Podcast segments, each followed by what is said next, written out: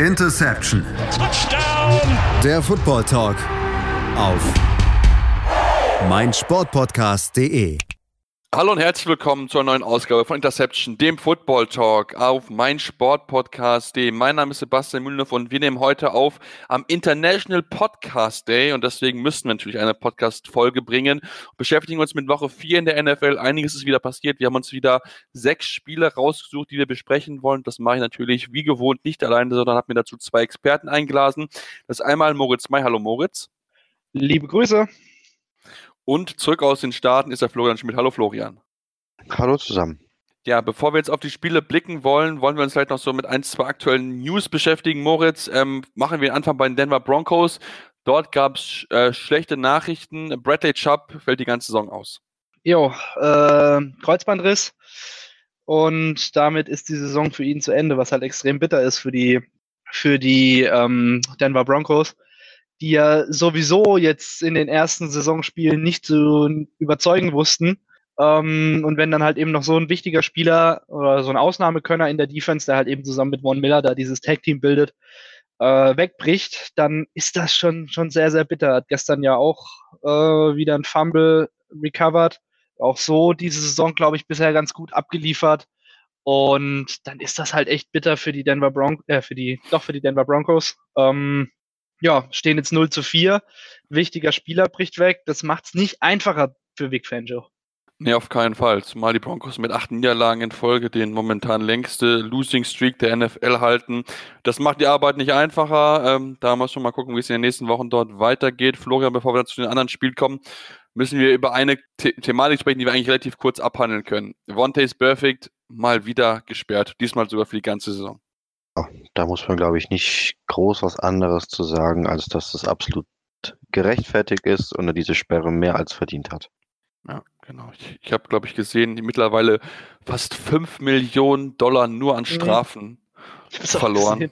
4,2 Millionen.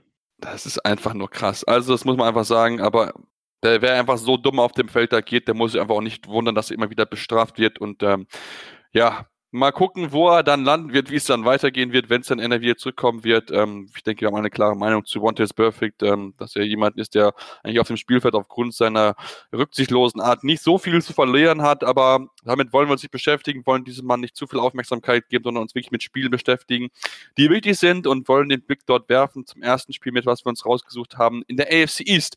Das Spiel Buffalo Bills gegen New England Patriots. Ähm, Moritz ein bisschen mit Spannung erwarten, da ja auch die Bills gut gestartet sind mit 3 zu 0 und ähm, es war kein High-Scoring-Game, es war aber ein verdammt ganz knappes Spiel, muss man sagen, was mh, hm, nicht so erwartet gewesen ist vielleicht. Nee, auf gar keinen Fall. Also ähm, es war ja auch damit zu rechnen, dass äh, da die zwei vermutlich besten oder hottesten Quarterbacks in ihrer Division aufeinandertreffen mit Tom Brady und Josh Allen. Äh, deswegen habe ich jetzt persönlich da auch äh, ein starkes, passlastiges Spiel erwartet. Ähm, aber auf beiden Seiten ist das Passspiel für mich nicht so richtig in die Gänge gekommen. Tom Brady 18 für 39, äh, für 150 Yards, kein Touchdown, eine Interception. Josh Allen 13 von 28 für 153 und drei Interceptions.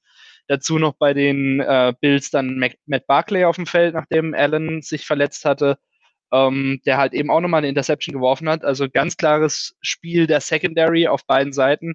Wenig Passspiel. Ähm, die Running Backs standen im Fokus. Auf der einen Seite Frank Gore mit über 100 Yards, auf der anderen Seite Sony Michel mit äh, 63 Yards. Ähm, es war auf jeden Fall kein offensiver Augenschmaus, der uns da geboten wurde in Buffalo. Nee, das können wir definitiv so sagen. Ähm, war vielleicht auch so ein bisschen erwartet worden. Ähm, Florian, wenn wir uns nämlich angucken, beide Teams ja auch diese Saison dadurch hervorgestochen, dass sie starke Defenses haben. Ähm, und die Patriots haben jetzt ihren ersten Touchdown erlaubt diese Saison im vierten Spiel. Das muss man auch erstmal schaffen. Ähm, das ist halt krass. Also, so lange ohne Touchdown zu bleiben. Ähm, ja, und trotzdem muss man einfach sie da sagen, sie haben es wieder sehr, sehr gut hingekriegt, haben Josh Allen gut im Griff gehabt, auch wenn der einen Rushing-Touchdown hatte, aber ähm, diese Secondary ist vielleicht die beste, die es momentan in der NFL gibt. Ich denke, das vielleicht kannst du da streichen. Ähm, aktuell ist die Patriots ganz, ganz, ganz, ganz klar die Nummer 1 Defense in, diesen, in der Liga. Ja, der Schedule war bisher vielleicht nicht der härteste offensiv, aber das war schon überragend, was man dann in den ersten vier Wochen geleistet hat. Auch gestern wieder die Bills bei super wenig Yards gehalten, nur den einen Touchdown von äh, Allen über einen QB Sneak oder beziehungsweise ist er hochgesprungen, hat den Ball kurz über die Goal-Line gehalten, zugelassen und dann äh, auch am Ende wieder einen Goal-Line-Stand gehabt. Also es war schon ja einfach dominant, was man da von der Patriots Defense gesehen hat. Auf der anderen Seite finde ich, muss man aber auch die Buffalo Bills Defense herausheben, die die sonst wie verrückt scorende New England Offense äh, ja bei gerade mal 225 oder 224 Total Yards gehalten hat. Das schafft definitiv auch nicht jede Defense. Ähm, es wird auf jeden Fall spannend. Äh, jetzt stehen die Patriots bei 4-0, die Bills bei 3-1. Ähm, beide einen guten Saisonstart gehabt und ja, beide jetzt die Bills vielleicht sogar noch ein bisschen mehr auf der Suche nach ihrer offensiven Identi Identität. Ähm, und ich möchte noch kurz was äh, zum Hit gegen Josh Allen sagen. Ähm, da war ja so eine kleine Diskussion. Heute habe ich auf Twitter mitbekommen, ähm, wie es denn sein kann, dass ein Vontaze Perfect äh, bestraft wird für seinen Hit. Und ich, wer, wer, wer, wer war es aus der Patriots Defense, ähm, der ihn gehittet hat? Ich habe den Namen gerade nicht mehr im Kopf. Ähm, aber er macht das eigentlich vorbildlich, hat beide Füße auf dem Boden, ähm, geht mit der Schulter Richtung Josh Allen und der sich in dieser Situation in Meinung einfach nur dämlich verhält. Ähm, da muss man Jonathan nicht Jones war der Spieler. Jonathan Jones, danke dir. Ähm, da muss man einfach nicht mit dem Kopf, mit dem Oberkörper voran äh, in den Gegner springen. Das hat er sich äh, in meinen Augen selbst zuzuschreiben, dass er jetzt im Concussion Prot Protocol ist. Genau, gucken wir da mal, wie es dann weitergeht, wie fit er dann sein wird. Ähm, gucken wir leider auf, auf den äh, anderen Quarterback, Tom Brady. Ähm, wenn wir uns mal die Statistiken angucken, Moritz. 45,5 Passer-Rating, der fünftiefste seiner Karriere zuletzt. In der Woche 9 2006 so schlecht gewesen mit einem 34er Passer-Rating. Ähm, spricht natürlich dafür einfach, ja, dass Tom Brady dann wirklich Probleme hatte und dass auch die Bills, ja, wie angesprochen, eine sehr, sehr gute Defense einfach haben. Und ähm, ja, da bin ich gespannt, wie weit diese Defense sie tragen kann. Ich habe das schon mal gesagt, für mich sind die Bills ja ein Dark Horse Playoff Contender und sie haben es bewiesen, dass du sie erstmal schlagen musst und dass auch ein Tom Brady mit den Patriots, die ja auch keine schlechte Offense haben, auch große Probleme hat gegen diese Defense. Auf jeden Fall. Also das Spiel war, glaube ich, sowohl für New England als auch für die Buffalo Bills so ein bisschen ein Gradmesser, weil ähm, es ist ja so, die äh, New England Patriots sind aktuell mal wieder, zählen zu mindestens den Top 3 in der Liga, komplett, also das komplette Team betrachtet. Ähm, manche würden sogar behaupten, aktuell das beste Team in der Liga. Will ich mich jetzt noch nicht festlegen, so früh in der Saison. Ähm, allerdings spielt es dann gegen die Buffalo Bills, die am Anfang ja so keiner groß auf dem Zettel hat und die halten halt wirklich richtig gut mit.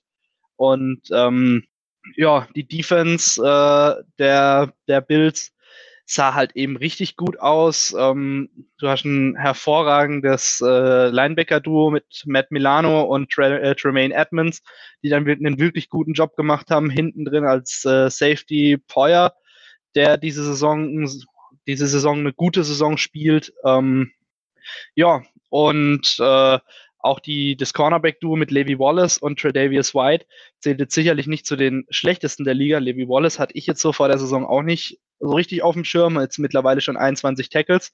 Ähm, ja, also das sieht sehr, sehr gut aus, eben vor allem defensiv, was die Buffalo Bills da diese Saison machen. Und machen wir uns nichts vor, gegen New England, da kannst du mal verlieren. Und sie haben sich wirklich, wirklich ordentlich angestellt gegen die Patriots, die ja zuvor alles zerfetzt haben.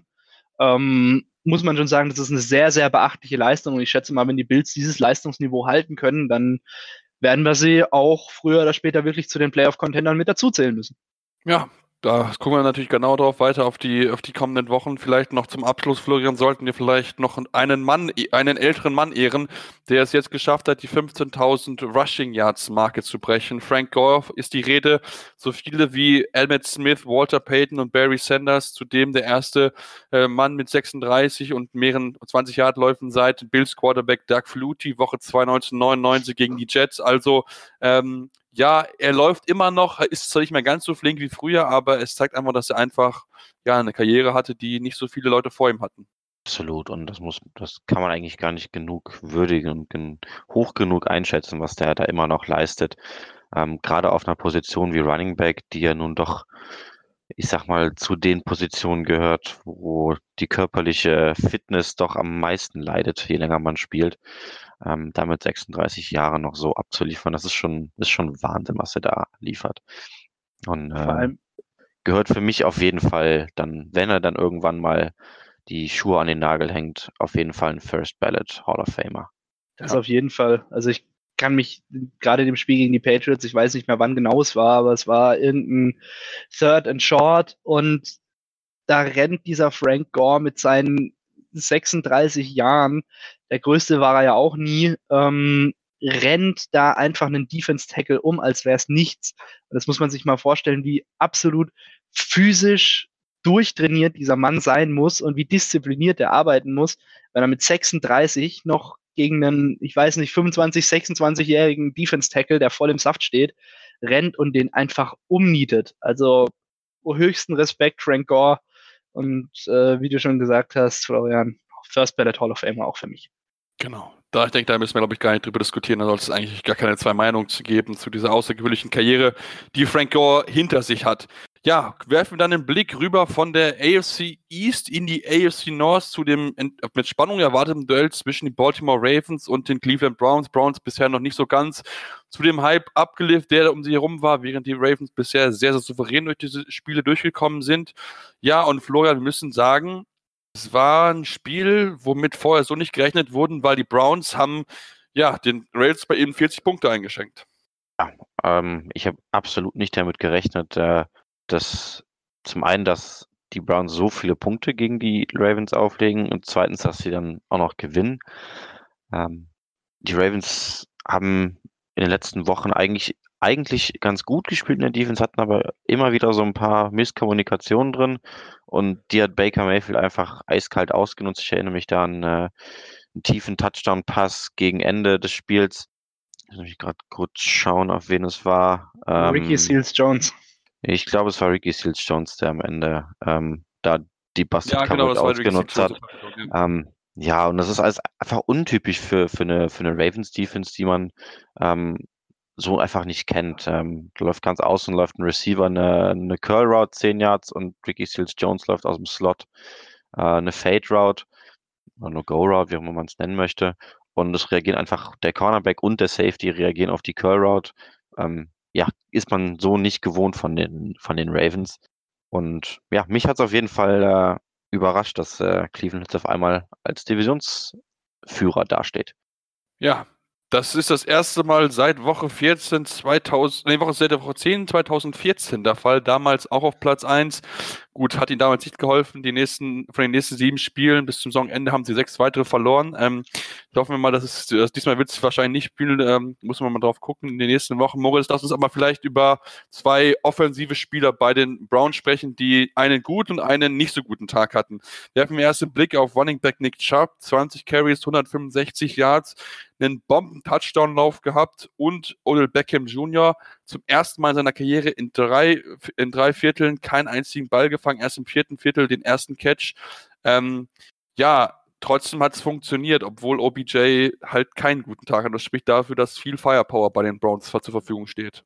Ja, natürlich steht bei denen viel Firepower zur Verfügung. Du hast halt eben zum einen Nick Chubb, der mittlerweile wirklich bewiesen hat, dass er ein Leadback sein kann, dem kannst du den Ball 20, 25 Mal pro Spiel in die Hand drücken. Und er macht eigentlich immer was draus. Ähm, dieses Mal auch wieder ein super Spiel abgeliefert. Du hast schon gesagt, 20 Carries, 165 Yards und dann auch noch drei Touchdowns. Ähm, wie gesagt, allgemeines Running Game der Browns ist sehr stark. Dann Terrell Hillard äh, auch nochmal mit einem Touchdown-Lauf. Ähm, von daher, da brauchen sich die Browns wenig Gedanken machen. Zu OBJ ist es halt eben auch so, die Browns sind in der komfortablen Situation, zwei wirklich, wirklich starke Receiver zu haben. Zum einen mit Jarvis Landry und zum anderen mit OBJ. Und beide aus dem Spiel nehmen kannst du eben nicht. Es ist den Ravens gelungen, OBJ weitestgehend aus dem Spiel zu nehmen. Dann hast du halt eben aber noch einen Jarvis Landry, der gerade für Underneath-Pässe oder ähm, ja eben Pässe auf kurze Distanz gut ist, der dann viele Yards after Catch machen kann und halt eben in den meisten Spielen, wie auch in diesem Spiel, von zehn Targets acht Bälle fängt, was eine gute Quote ist. Ähm, ja, also Jarvis Landry hat mich ein bisschen geärgert, weil mein Gegner im Fantasy ihn aufgestellt hatte, hat ein super Spiel gemacht, war oft frei, ähm, wie die Zahlen ja auch belegen. Ähm, ja, deshalb ja, die Browns haben sehr viel Firepower. Das ist ja auch das, wo sie in der Offseason so viel investiert hatten. Ähm, eben mit einem OBJ. Und du kannst, glaube ich, nicht beide wirklich komplett aus dem Spiel rausnehmen. Und ich denke auch, die Zeit von OBJ bei den Browns wird noch kommen. Da wird auch noch 100 Yards Spiele haben und Spiele entscheiden für die Browns. Aktuell konzentrieren sich Defenses vermutlich noch zu sehr auf ihn. Ähm, wenn sich das vielleicht in ein paar Wochen ändert, weil man sagt, okay, gut, wir versuchen jetzt eher Jarvis Landry aus dem Spiel zu nehmen, damit die Zeit von OBJ kommt und immer so weiter. Also das ist halt eben die Krux für eine Defense, wenn dein Gegner zwei wirklich bärenstarke Wide Receiver hat. Genau, da müssen die Defensive Coordinators auf jeden Fall viel kreativ sein, um diese beiden Spieler aus dem Spiel rauszunehmen zu können und gleichzeitig aufzupassen, dass Nick Chubb sie nicht schlägt. Ähm, der erste, also der erste Spiel seit 2016, der zwei 85 Yard Rushtowns geschafft hat und zudem die meisten Fantasy-Punkte für einen Running Back seit Peyton Hillis in Woche 12 2010. Also jeder, der Nick Chubb als Gegner hat, weiß, wie sehr das wehgetan hat diese Woche. Ähm, und ja, kommen wir vielleicht noch Baker Mayfield in den letzten 17 Spielen mindestens immer ein Touchdown-Pass. Ähm, und auch da merkt man, ähm, Florian, ähm, es funktioniert gut. Er hatte kein überragendes Spiel, muss ich vielleicht jetzt sagen, wenn man uns das mal anguckt. 20 von 30, 342 Yards, äh, ein Touchdown, ein Interception. Ähm, aber trotzdem, er hat die richtigen Entscheidungen getroffen. 20 von 30, drei, zwei Drittel der Bälle angebracht. Das ist schon eine sehr, sehr gute Leistung von ihm wieder gewesen. Ähm, ich würde schon sagen, dass eine gute Leistung von ihm war. 66% ähm, Completions, 340 Yards. Gut, die Touchdowns hat dann halt Nick Chubb gemacht, äh, genau, aber ja, er hat die Offense souverän übers Feld äh, manövriert. Ähm, deutlich besser als in den Wochen zuvor, wo er doch größere Probleme hatte, oft schlechte Entscheidungen getroffen hat und auch von seiner Ole nicht so wirklich die Protection bekommen hat, um äh, ja seine geliebten Downfield-Shots zu nehmen.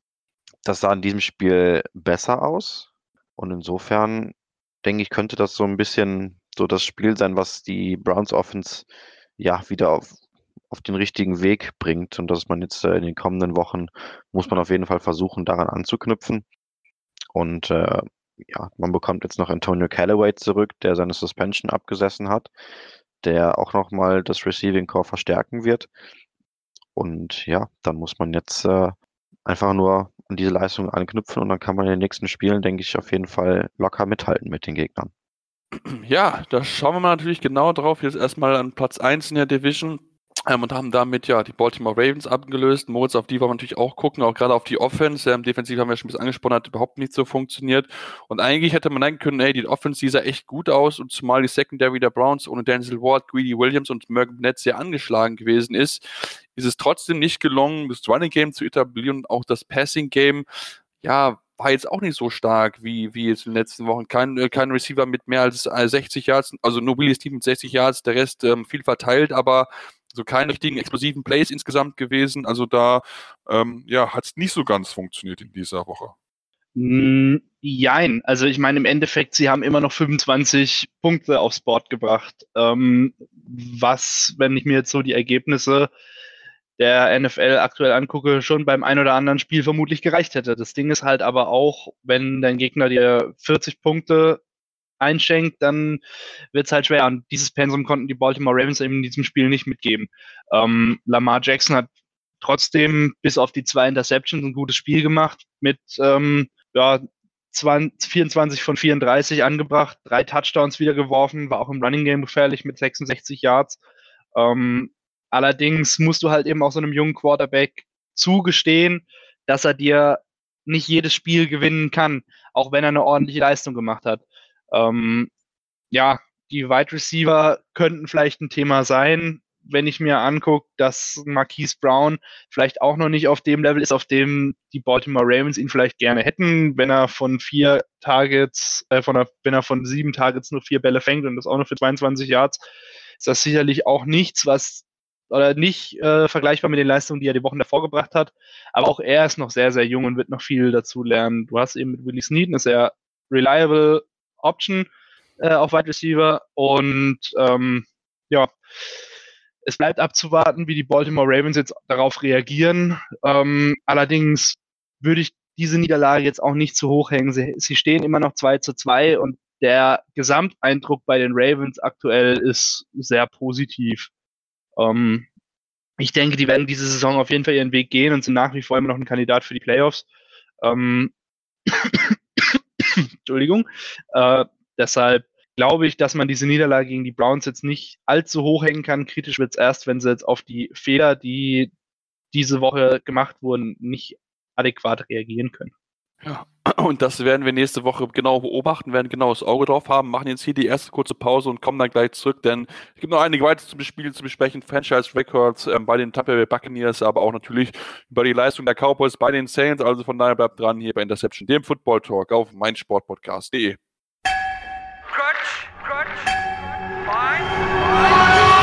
Vorpass, Vorpass Spezial, der Podcast zur Rugby WM in Japan. Andreas Thies liefert dir mit den Experten unseres Rugby Talks Vorpass Ja, das stimmt. alles rund um das Rugby-Event des Jahres. Wird Neuseeland zum dritten Mal hintereinander Weltmeister? Wer kann die All Blacks gefährden? Und kann Gastgeber Japan auch 2019 überraschen? Seid dabei, wenn Vivian Bahlmann, Donald Peoples und Georg Moltz die Rugby-WM für dich analysieren. Vorpass Spezial auf meinsportpodcast.de. Und wir sind wieder zurück bei Interception, dem Football Talk auf meinsportpodcast.de. Ja, und wir haben uns jetzt mit den ersten zwei Spielen beschäftigt und wollen jetzt den Blick werfen auf das Sunday Night Game zwischen den New Orleans Saints und den Dallas Cowboys, das am Ende die Saints mit 12 zu 10 gewonnen haben. Zum ersten Mal seit wirklich langer Zeit ohne Touchdown. Das letzte Mal haben sie das in Woche 8 1998 gegen die Tampa Bay Buccaneers geschafft. Damals das Ergebnis 9 zu 3. Ähm, und man muss sagen, Florian, ähm, es war jetzt kein schönes Spiel der Saints, aber es war halt effektiv. Und das haben natürlich daran profitiert, dass Elvin Kamara einfach ein absolutes Biest ist, wenn es darum geht, zu laufen. Den Sieg hat man ähm, ja, sicher zum großen Teil dem eigenen Run-Game als auch der, äh, ja, dem Unvermögen der Cowboys, möchte ich es fast mal nennen, äh, zuzuschreiben. Ähm, mich haben beide Offensiven nicht wirklich überzeugt. Besonders Passing-Offensive war bei beiden Teams äh, einfach nicht gut, fand ich. Hm, Saints haben dann irgendwie am Ende ja das glücklichere Ende für sich gehabt.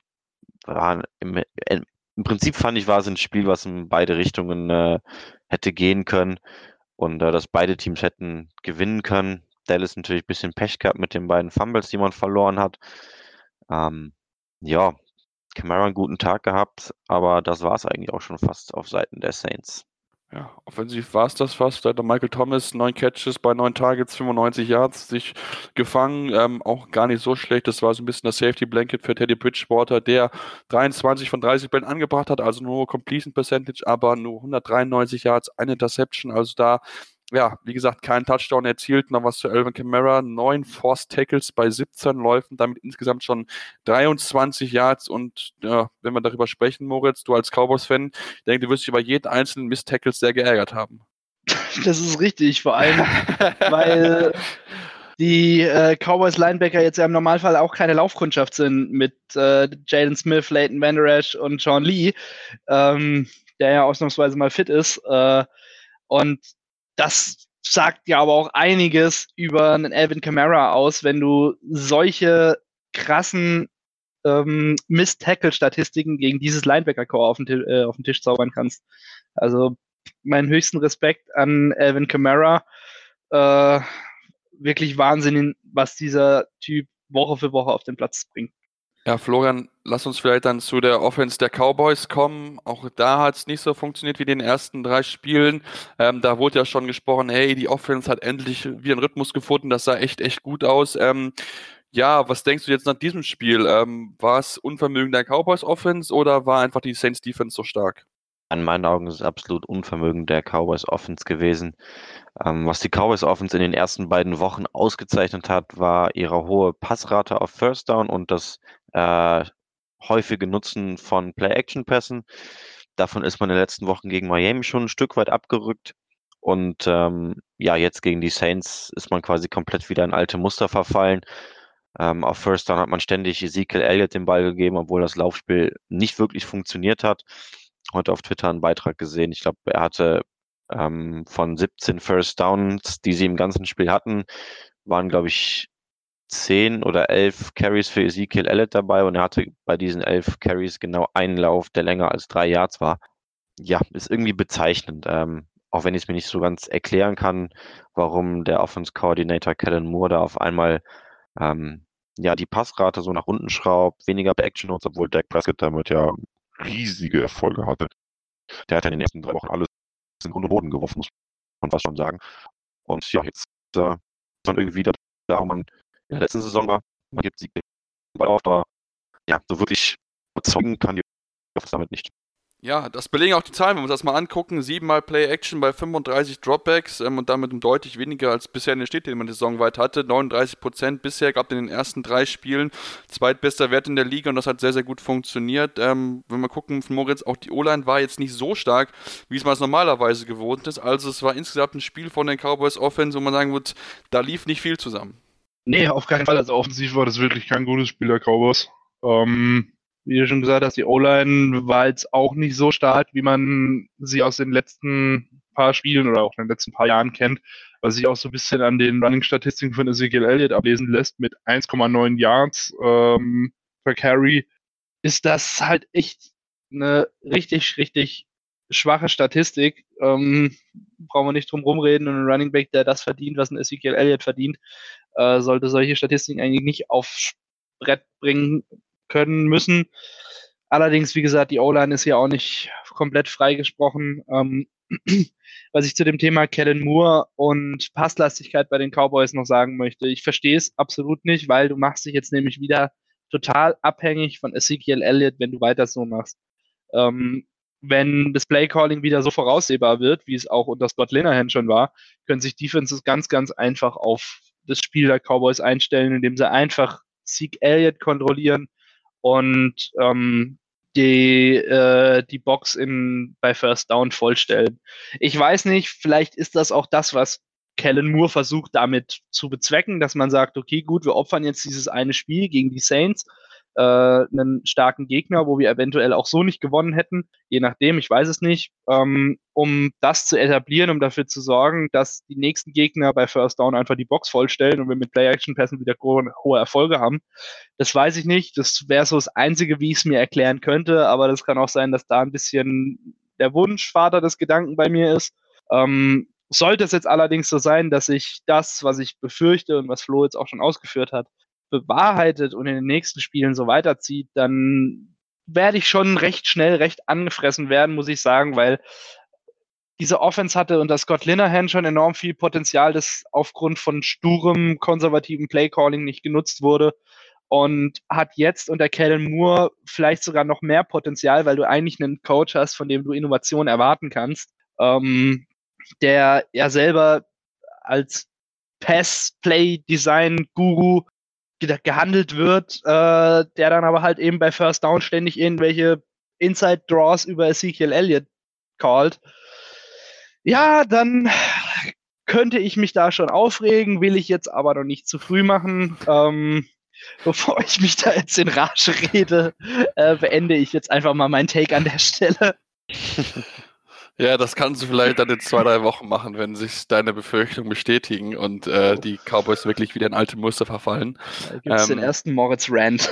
Dann gibt es den ersten Moritz-Rand auf jeden Fall. Deswegen lass uns lieber wechseln von einem Spiel, wo es wenig Offense gab, zu einem Spiel, das quasi nur aus Offense bestanden ist. Das Spiel der Los Angeles Rams gegen Tampa Bay Buccaneers. Von den Rams sind wir was gewöhnt, offensiv spektakelmäßig.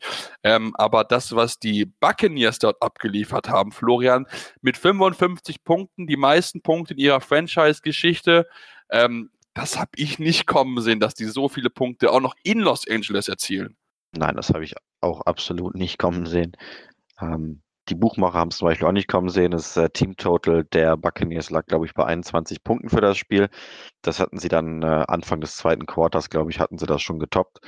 Ähm, also wirklich Wahnsinn, was war da im Spiel abging. Das war einfach Visier hoch und gib ihm. Ähm, am Ende sind es fast genau fast 1000 Yards geworden. 980 Yards waren es am Ende. 982 so. Ähm, relativ gleichmäßig verteilt. Die Rams hatten sogar ein bisschen mehr.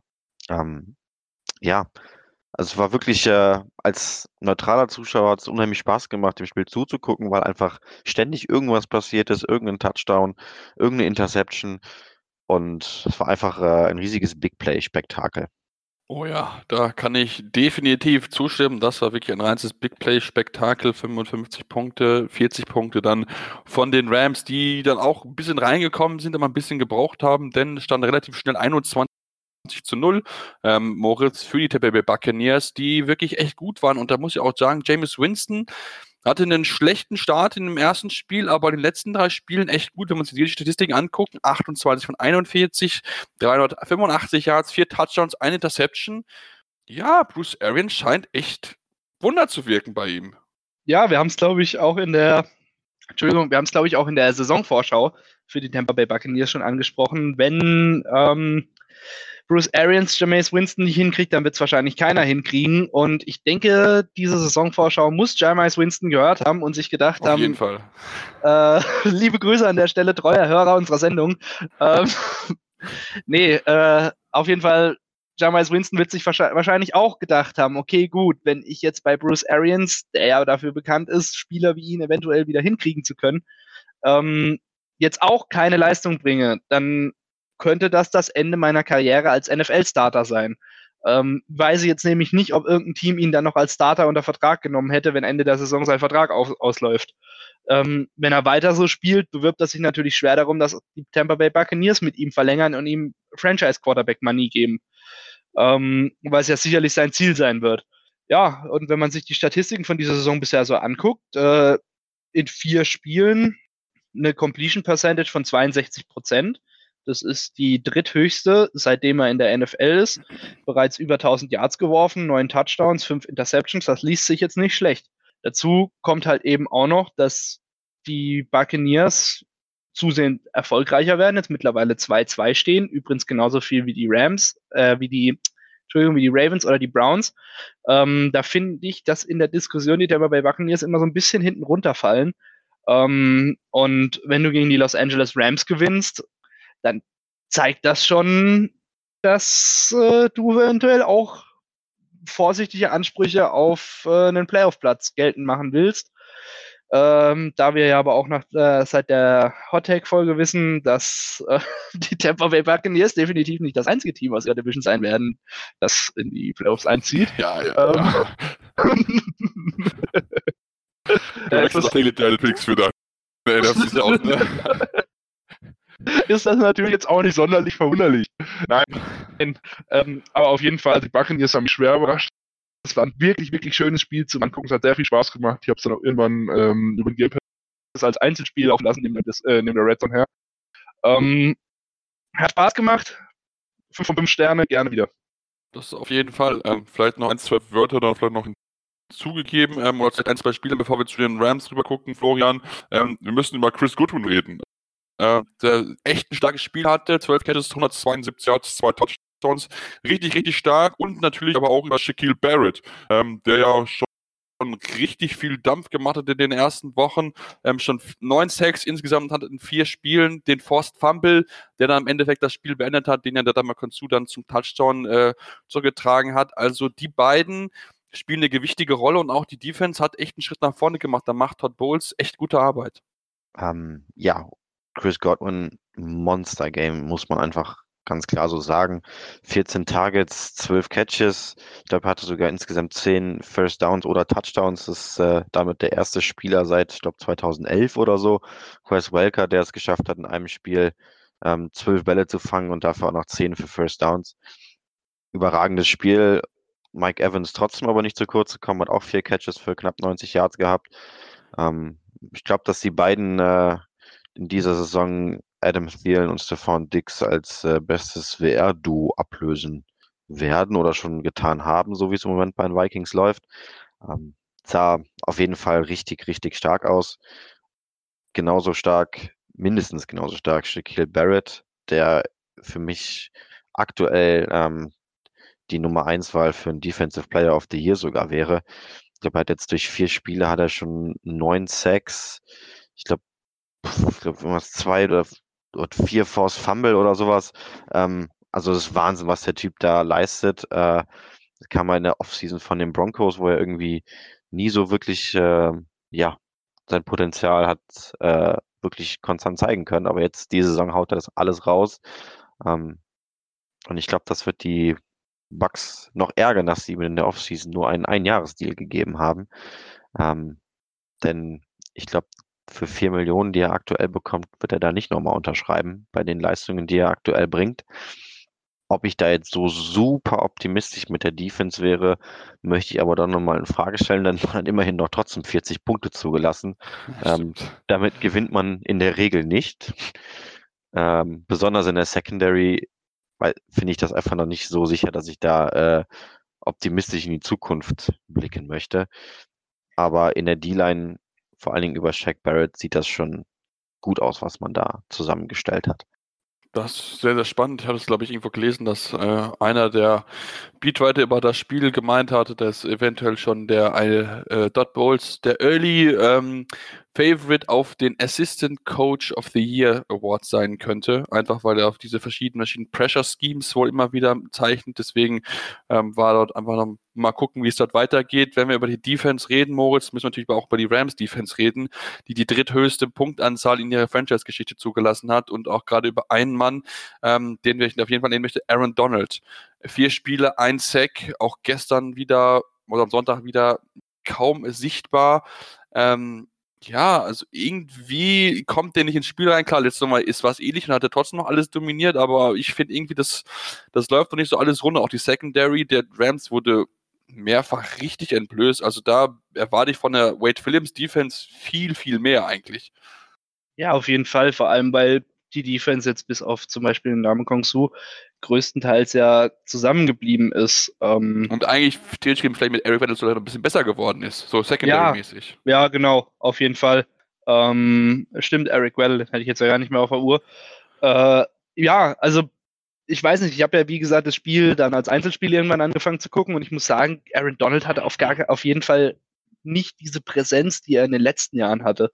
Weil im Normalfall das hast du bei ganz, ganz wenigen Defendern in der NFL. Das hast du bei einem Aaron Donald über die letzten Jahre gehabt. Das hast du bei einem J.J. Watt und vielleicht bei einem Von Miller und einem Khalil Mack.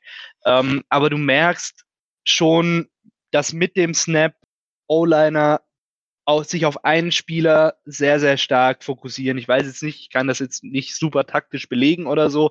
Da bin ich vermutlich der Falsche dafür. Allerdings merkst du das allein schon, wie die Köpfe gedreht werden, allein schon, wie die Hände angesetzt werden. Und ich finde, das passiert bei Aaron Donald in dieser Saison nicht. Und ähm, ich weiß nicht, woran es liegt, ob er eventuell vielleicht eine Verletzung verschleppt hat oder so und einfach noch nicht auf 100 Prozent ist oder ob es halt irgendwie scheme-bedingt sein könnte, weiß ich nicht. Mhm. Auf jeden Fall könnte das vielleicht noch zu einem Problem werden für die Los Angeles Rams, weil du brauchst halt eben einen Spieler wie Aaron Donald, um wirklich die Erfolge aus den letzten Jahren wirklich so zu wiederholen. Jetzt im Endeffekt will ich ja hier, hier natürlich auch noch nicht den Teufel an die Wand malen. Die äh, Los Angeles Rams stehen nach wie vor mit 3 zu 1 und sind auf einem sehr, sehr guten Weg. Äh, allerdings äh, sollte Aaron Donald sich jetzt wieder anfangen zu steigern. Ähm, denn auch er ist nicht billig für die Los Angeles Rams. Und vielleicht kannst du dir eine so eine Saison erlauben, wenn das wirklich so bleiben sollte, wie es jetzt ist. Allerdings mit Sicherheit nicht zwei bei dem Gehalt, das der junge Mann verdient. Allerdings, wie gesagt, wir haben jetzt erst vier Spiele hinter uns und ich will jetzt auch noch nicht irgendwie eine äh, Entlassung oder so von Aaron Donald in den, Ra in den Raum, in den Raum stellen. Das ist natürlich viel zu früh. Allerdings ist, wie gesagt, äh, Aaron Donald überrascht mich auch stark, also wie unpräsent er diese Saison ist. Mal gucken, vielleicht Nein. kommt da wirklich wie letzte Saison dieser, dieser Outbreaker, glaube ich, war es, glaube ich, nach dem vierten oder fünften Spiel, glaube ich, war es da, wo er auch dann, ja, auf einmal wie aus nichts wieder die, die Verfassung da war, wie es bei ihm gefunden hat, dieses Unstoppable Force wurde und dann ja auch am Ende noch wieder 20 Sacks geknackt hat. Ähm, Florian, lass uns vielleicht den Blick auf die Rams Offense werden. Ähm, Jared Goff, 68 Passing Attempts, die höchsten in seiner Karriere, die drittmeisten in der NFL-Geschichte.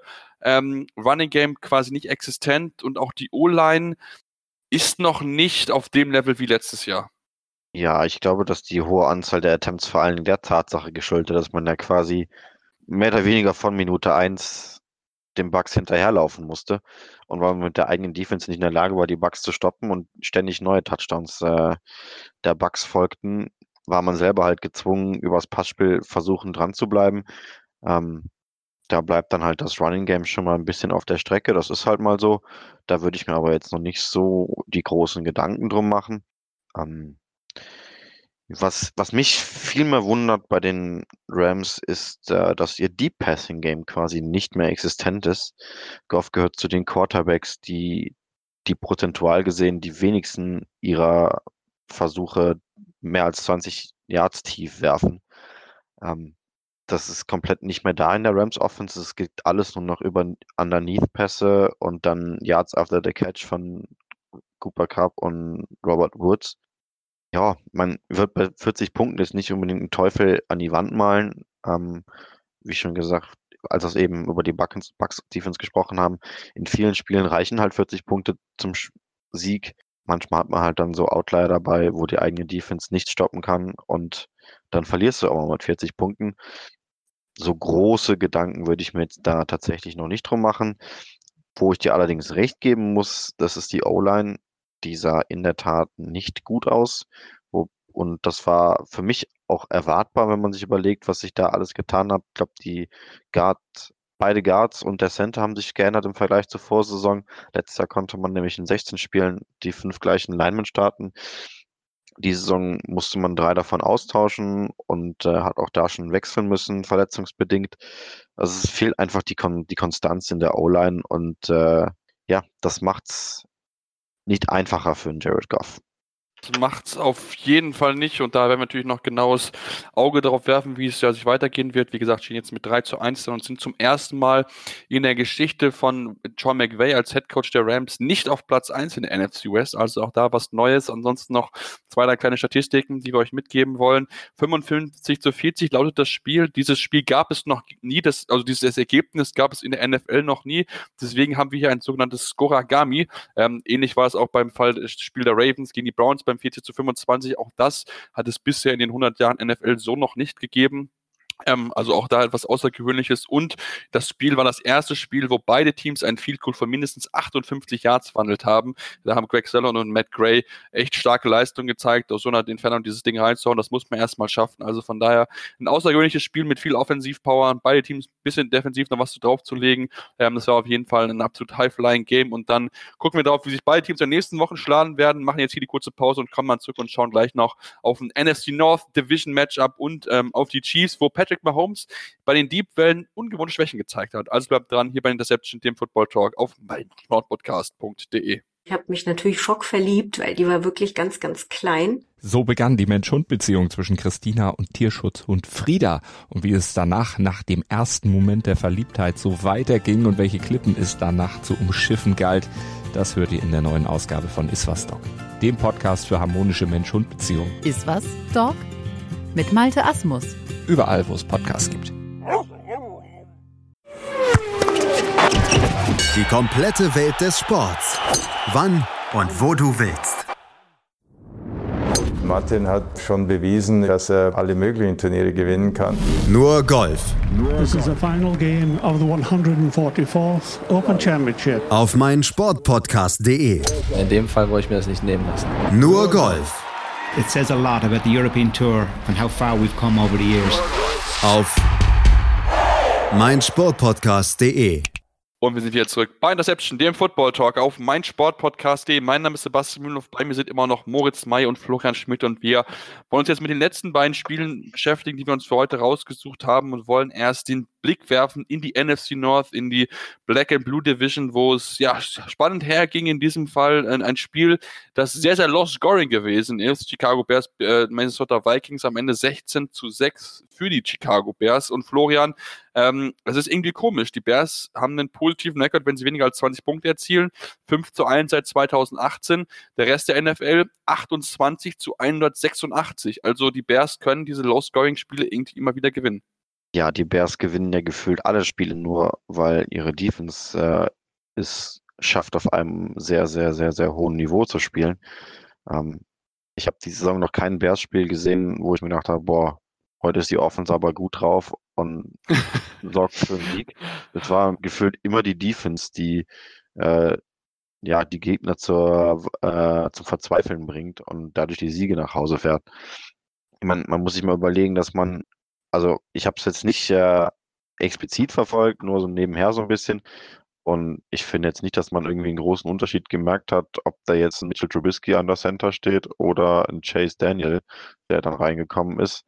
Und äh, ja, das spricht halt irgendwo nicht für die Offense der Bears, sondern eher dafür, dass äh, die Defense einfach einen brutal starken Job macht.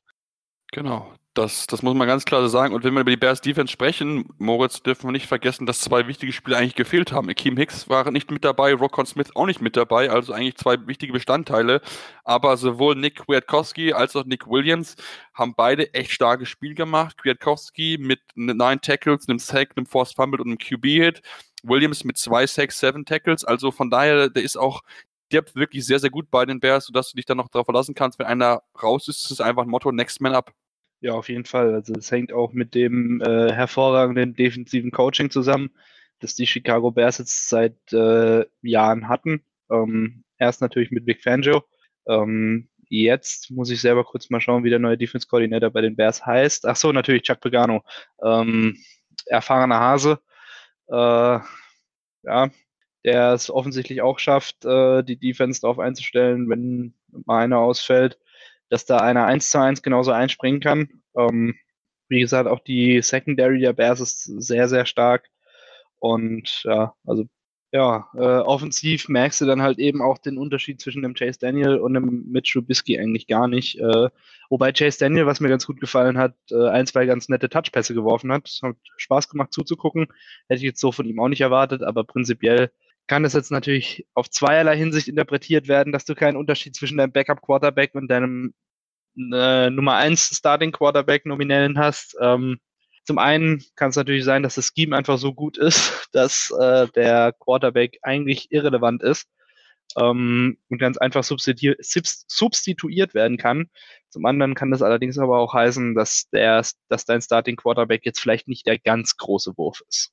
Ja, wenn wir uns das mal angucken, die Statistiken, 22 von 30, Chase Daniels 195 Yards, ein Touchdown jetzt mit Sicherheit nicht überragend, aber sehr sicher halt, hohe Completion Percentage, spricht dafür, dass er kein Risiko angegangen ist, sondern das solide versucht hat zu Ende zu spielen, aufgrund natürlich der Führung, die man ja früh hatte, im ersten Drive direkt mit 7 zu 0 in Führung gegangen ähm, und dann mit der Offense gemeinsam das stark machen können. Running Game so ein bisschen Problem, David Montgomery 21 Carries, 53 Yards nur, also echt nicht so stark gewesen, aber trotzdem muss man dann sagen, ähm, die O-Line, Florian, die war eigentlich gut, denn sie hat den starken Passwash der Vikings großteilig weggehalten von Chase Daniels. Ja, die O-Line hat einen soliden Job gemacht. Ähm, wobei das jetzt äh, der Offense als Ganzes nicht so viel, so weit geholfen hat. Ähm, obwohl ich muss ich hier gerade durch die Statistiken gucke, sehe ich, dass sechs Sacks, äh, nee, so, sorry, die Vikings, die Vikings haben sechs Sacks, ich nehme alles zurück. Ähm, ja, vom Spieler war es irgendwie so zwei inkompetente Offenses gegen zwei gute Defenses und die bessere Defense hat gewonnen am Ende. Ähm, ja, die Bears Offense ist die Frage, wie es weitergeht in den nächsten Wochen. Schwierig zu prognostizieren. Der einzige Playmaker ähm, ist irgendwie im Moment so ein bisschen Tariq Cohen, der wieder einen Touchdown gefangen hat, der interessanterweise auch äh, sogar als Backup QB dann für Chase Daniel ähm, während dem Spiel, also wenn dem was passiert hätte, passiert wäre, dann hätten wir Tariq Cohen auf Quarterback gesehen, was ich persönlich ganz witzig gefunden hätte, das mal zu sehen, wie das aussieht. Ähm, ja. Der Terry Cohen immer die großen O-Liner, ja, das wäre witzig. Ich glaube, wir, glaub, wir, hätten viele QB-Draws gesehen. Wahrscheinlich. Neuinterpretation der Wildcat Formation. Genau. Oh. Ja. Ja, sicher spannend gewesen. Da gab es auch, gab's auch in der GFL das eine oder andere Mal. Derjenige, der dort ein bisschen kennt, Halles Nesita, letztes Jahr das eine oder andere Mal der Fall gewesen bei Marburg. Aber das ist auf jeden Fall ein anderes Thema, eine andere Liga auch. Ähm, Moritz, wenn wir gucken auf die Vikings Offense, ähm, ja, das ist echt übel. Also das ist wirklich richtig, richtig übel. Das kannst du dir nicht angucken, was die da spielen. Also, boah. Ja, ja. Ähm, wie auch schon in den letzten Wochen im Passing Game jetzt keine wirkliche Offenbarung. Gut, da hat es mit Stefan Dix wieder einen 100 Yards Receiver, aber Running Game hat diesmal nicht funktioniert und damit hat auch die Minnesota Vikings Offense nicht funktioniert. Ähm, ich glaube, dass dieses Spiel gezeigt hat, dass ähm, die Vikings sehr, sehr stark davon abhängig sind, ob das Running Game über Delvin Cook funktioniert oder nicht. Ähm, sie stehen jetzt 2-2. In beiden Siegen hat Delvin Cook eine Monster-Performance abgerissen. In den beiden Niederlagen kamen sie nicht so gut ins Running Game rein. Ähm, und also besonders kreativ oder schön anzusehen ist es dort auf jeden Fall nicht. Ähm, Offensive Coordinator Kevin Stefanski äh, wirkt jetzt auch nicht so, als äh, hätte er da die total innovativen Pläne, wie er diese Offense wieder on track bringen möchte. Ähm, ja, also die Offense der Vikings ist jetzt eigentlich auch nicht mit so vielen schlechten Leuten bestückt, wenn es mal so sagen darf. Also Stefan Dix ist natürlich ein Top-Receiver. Äh, Devin Cook ist ein super Running Back. Mit Kirk Cousins hast du mindestens mal überdurchschnittlichen Quarterback. Äh, ich denke, den Ruf hat er noch nicht verloren. Du hättest eigentlich noch einen Adam Thielen, der absolut gar nicht stattfindet mit Kirk Cousins ähm, auf Quarterback. Äh, nur zwei Catches für sechs Yards. Ähm, es wirkt diese Saison sowieso irgendwie wie ausgetauscht. Bisher gerade mal 22 Mal getargetet und insgesamt nur 100 80 Yards oder 179 Yards. Ähm, also keine besonders gute Saison bisher für Adam Thielen. Ähm, ja, also summa summarum ist es A nicht schön anzuschauen und B halt auch gar nicht effektiv, was die Minnesota Vikings in der Offense da machen. Ja, Grüße gehen da raus an den Kollegen Frederik Schick, der schon eine Ahnung hatte, der in unserer Hot Takes gesagt hat, dass Adam Thielen weniger als 1000 Receiving Yards holen wird. Ja, Momentan, ich glaube, ich habe es gechallenged. Ja, ich habe es auch gechallenged. Momentan sieht es für ihn echt gut aus. Ähm, also von daher, das sieht, äh, muss man mal drauf genau gucken. Aber auch da Thema O-Line, ähm, wir hatten es gerade, Florian, die der Bears hat gut funktioniert, die der Vikings halt gar nicht. Da hat sich das nicht bestätigen können. Es ist einfach wirklich eine reinste Baustelle. Kirk Cousins ist quasi unter Dauerdruck und ähm, macht deswegen nicht immer die beste Entscheidung und wirft auch keine langen Pässe. Wenn wir uns das mal angucken, ähm, zwei von vier Bällen mit mehr als zehn Air Yards. Liegt das daran, dass er keine Zeit hat oder ist einfach, dass er nicht sich traut, die Bälle weiterzuwerfen? Was ist so dein Eindruck? Ich glaube, es ist eine Mischung aus beiden. Ich glaube, dass Kirk Cousins sehr, sehr verunsichert ist, weil er hinter dieser O-Line spielen muss. Ähm, wie gerade eben gesagt, sechs Sacks zugelassen. Ähm, ich habe durch Zufall aber auch gesehen, dass äh, Kirk Cousins die längste Zeit zwischen Snap und Wurf von allen NFL-QBs hat. Also irgendwas scheint da doch schwer im Argen zu liegen in der Vikings Offense. Das Passing Game ist einfach, ja, es ist nicht existent. Und in meinen Augen ist das Ganze einfach ein hausgemachtes Problem was man äh, sich letztes Jahr eingefangen hat, an dem Tag, als Mike Zimmer sich überlegt hat, dass man doch John DeFilippo feuern müsste, weil der zu viel passt und man doch bitte mehr laufen solle. Und äh, ja, man sieht jetzt, was John DeFilippo in Jacksonville mit einem Rookie-QB veranstaltet. Und seitdem ja, liegt die Vikings Offense im Passspiel quasi fast brach. Kam jetzt auch äh, Aussagen von Adam Thiel nach dem Spiel, der gesagt hat, ja, irgendwann äh, wortwörtlich hat er gesagt, at some point, some point you gotta be able to throw the ball. Und äh, ja, das schaffen die Vikings nun mal im Moment nicht. Und äh, dann gewinnst du eben auch keine Spiele, wenn es im Passing Game nicht funktioniert. Ja, dann können auch lange Spiele werden. Es war eins am Wochenende, wie gesagt, nur sechs Punkte und es hat wirklich sehr, sehr lange gedauert, bis der erste Touchdown kam.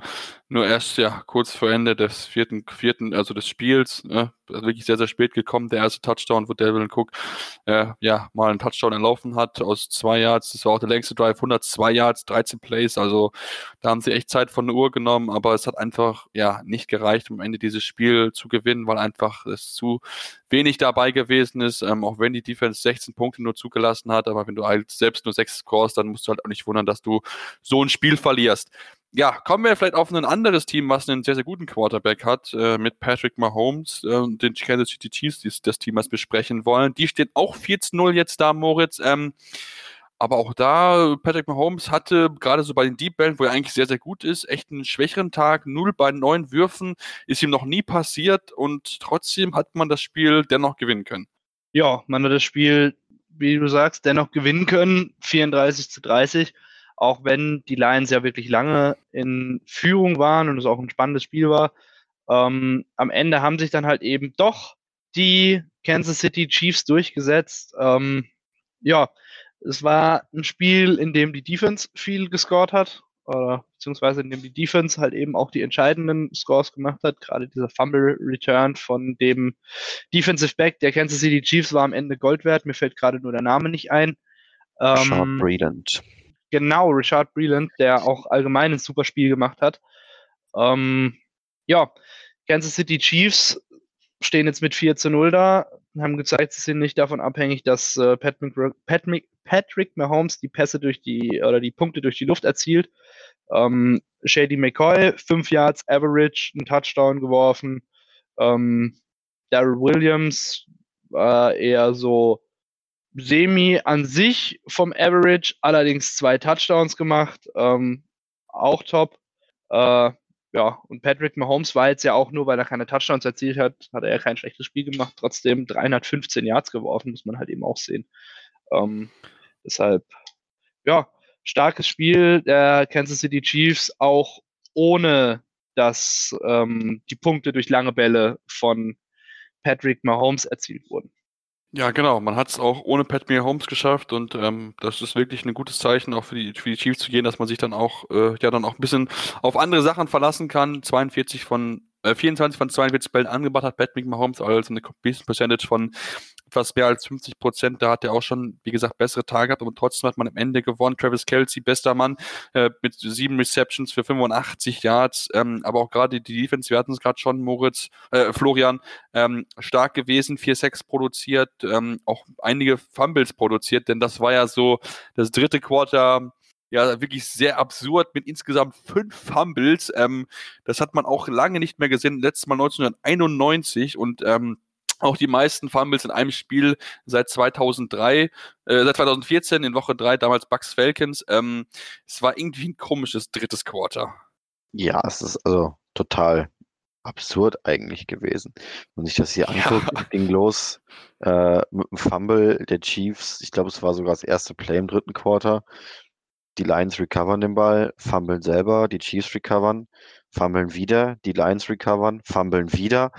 Also komplett wahnsinnig, was da, was da abgegangen ist. Und dann gab es ja diesen Fumble Return Touchdown und ähm, ja, ganz, ganz, ganz kurios, was da äh, los war. Ähm, auf jeden Fall wieder ein äh, als neutraler Zuschauer spannend anzusehendes Spiel. Für mich hat es auch die beiden ja, cool, coolsten Plays des Wochenendes gehabt. Zum einen war das der Touchdown-Catch kurz vor Ende von Kenny Galladay. Ähm, also wie der da seine Füße irgendwie noch in Bounce bekommt, äh, ja, hätte ich nicht für möglich gehalten. Es sah ja auch erst so aus, als wäre wär er mit dem, mit dem zweiten Fuß dann doch leider mit dem dicken C out of bounds gewesen, aber irgendwie hat man auf dem Replay dann doch gesehen, dass er äh, noch kurz innerhalb des Feldes drin war. Und dann das zweite Play, wer das nicht gesehen hat, unbedingt in den Highlights anschauen. Der Lateral von Travis Kelsey auf LeSean McCoy. Oh, der war und sehr schön. Auch ein verrücktes Play. Patrick Mahomes findet irgendwie keine Anspielstation und scrambled nach rechts aus der Pocket raus, wirft dann so ein bisschen wieder so ein typischer Mahomes-Wurf across the body zurück auf die linke Seite des Feldes und Kelsey fängt den Ball und wirft ihn sofort zurück auf LeSean McCoy, der vor ihm steht und wahrscheinlich selber nicht so ganz wusste, wie ihm geschieht. Und ähm, ja, dann hat, er, hat der gute Shady nochmal ein paar Yards nach dem Lateral gemacht. Also fantastisches Play, solltet ihr euch unbedingt mal in den äh, Highlights anschauen. Ich finde halt genau so ein Play zeigt eigentlich, äh, warum diese Kansas City Offense so stark ist, einfach weil da so viel individuelle Qualität vorhanden ist, weil es war im Prinzip war es ja eigentlich ein Broken Play. Ähm, das Ding wäre schon in 99 Prozent der Fälle mit 99 Prozent der Quarterbacks in der NFL rum gewesen.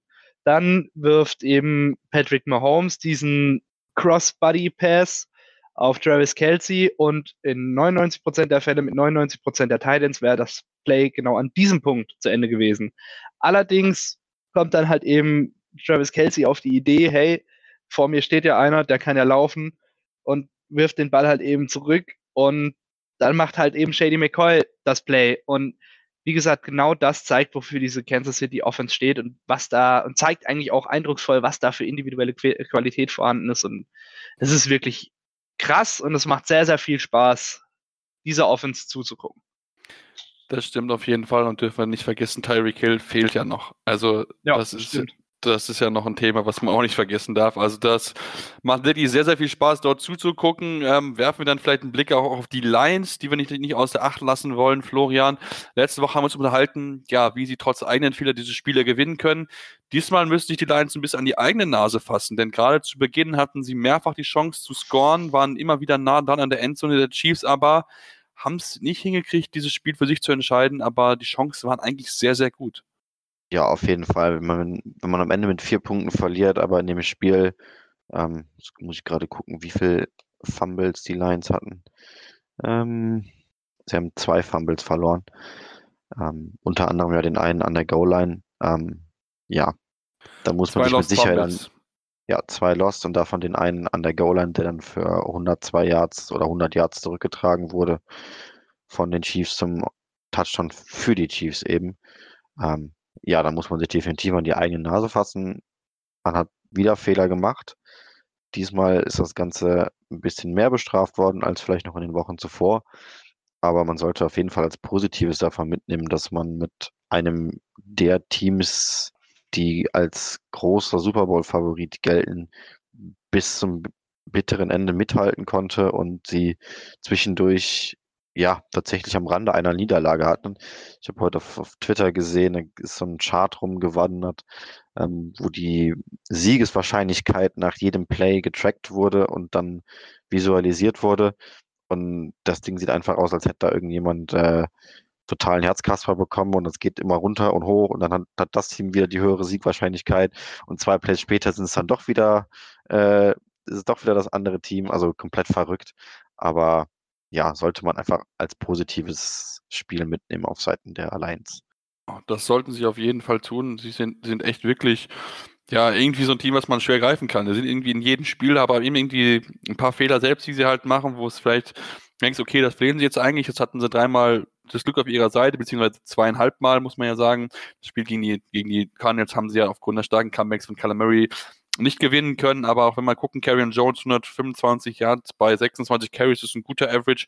Marvin Jones mit äh, 77 Yards bei drei Catches, ähm, Kenny Dolliday mit 67 Yards bei fünf Catches. Also das sieht eigentlich wirklich sehr solide aus, was die Lions dort machen. Und Moritz, äh, mit Hashtag Line-Up sind wir ja auf dem Track und verfolgen die Lions auf jeden Fall weiterhin, ähm, was sie produzieren und ob sie dann wirklich in dieser NFC North vielleicht sogar überraschen können und nicht letzter werden, was wir alle prediktet haben vorher. Ja, äh, auch das kann durchaus sein. Also, wie gesagt, wer mich kennt, weiß, ich bin großer Lions-Fan, Hashtag Line-Up. Ähm, und ähm, ja, also wie gesagt, auch für Matt Patricia geht es dieses Jahr vermutlich so ein bisschen um seinen Job. Ähm, der konnte jetzt ja noch nie so überzeugen, seitdem er dort ist zumindest als Head Coach nicht. Äh, deshalb ist es eine sehr, sehr wichtige Saison für die Detroit Lions. Ich denke, Matthew Stafford merkt halt eben auch so langsam, wo sicher, er wird älter und er will vielleicht auch noch mal ein bisschen was erreichen in seiner Karriere. Ähm, deshalb wird spannend zu beobachten sein, was die Detroit Lions diese Saison machen. Ähm, haben eigentlich einen sehr, sehr coolen Kader zusammen, wie ich finde. Äh, und ja, wir werden, wir werden sicherlich sehen, wohin die Reise da geht. Allerdings haben sie halt eben auch die starke Division vor der Brust, aber du hast es schon gesagt. Vielleicht, ähm, vielleicht sehen wir da einen Überraschungs-Nicht-Letzten. Hashtag Line-Up. Schauen wir mal, was die Lions in den nächsten Wochen noch liefern werden. Da bin ich sehr, sehr gespannt drauf. Ähm, damit sind wir aber auch soweit am Ende unserer Ausgabe angekommen. Ähm, danke euch beiden natürlich, dass ihr unsere Gäste gewesen seid. Jetzt könnt ihr gerne uns natürlich auch uns Fragen immer wieder stellen. Heute leider keine bekommen, aber natürlich gerne in den nächsten Wochen wieder unter dem Hashtag InterceptionFT bei Twitter. Findet ihr uns im Handle dort InterceptionFT, auch gerne bei Facebook uns folgen und auch uns da natürlich gerne die Fragen stellen. Uns auch gerne bei iTunes mal eine Rezension hinterlassen. Was hat euch gut gefallen? Was hat euch nicht so gut gefallen? Gerne der konstruktive Feedback uns geben. Ja, dann hören wir uns nächste Woche wieder hier zu Woche 5 bei Interception, dem Football Talk auf meinsportpodcast.de. Interception. Touchdown. Der Football Talk mit Sebastian Mühlenhof. Höre die aktuellsten News aus den NFL Divisions. Jede Woche neu auf meinsportpodcast.de.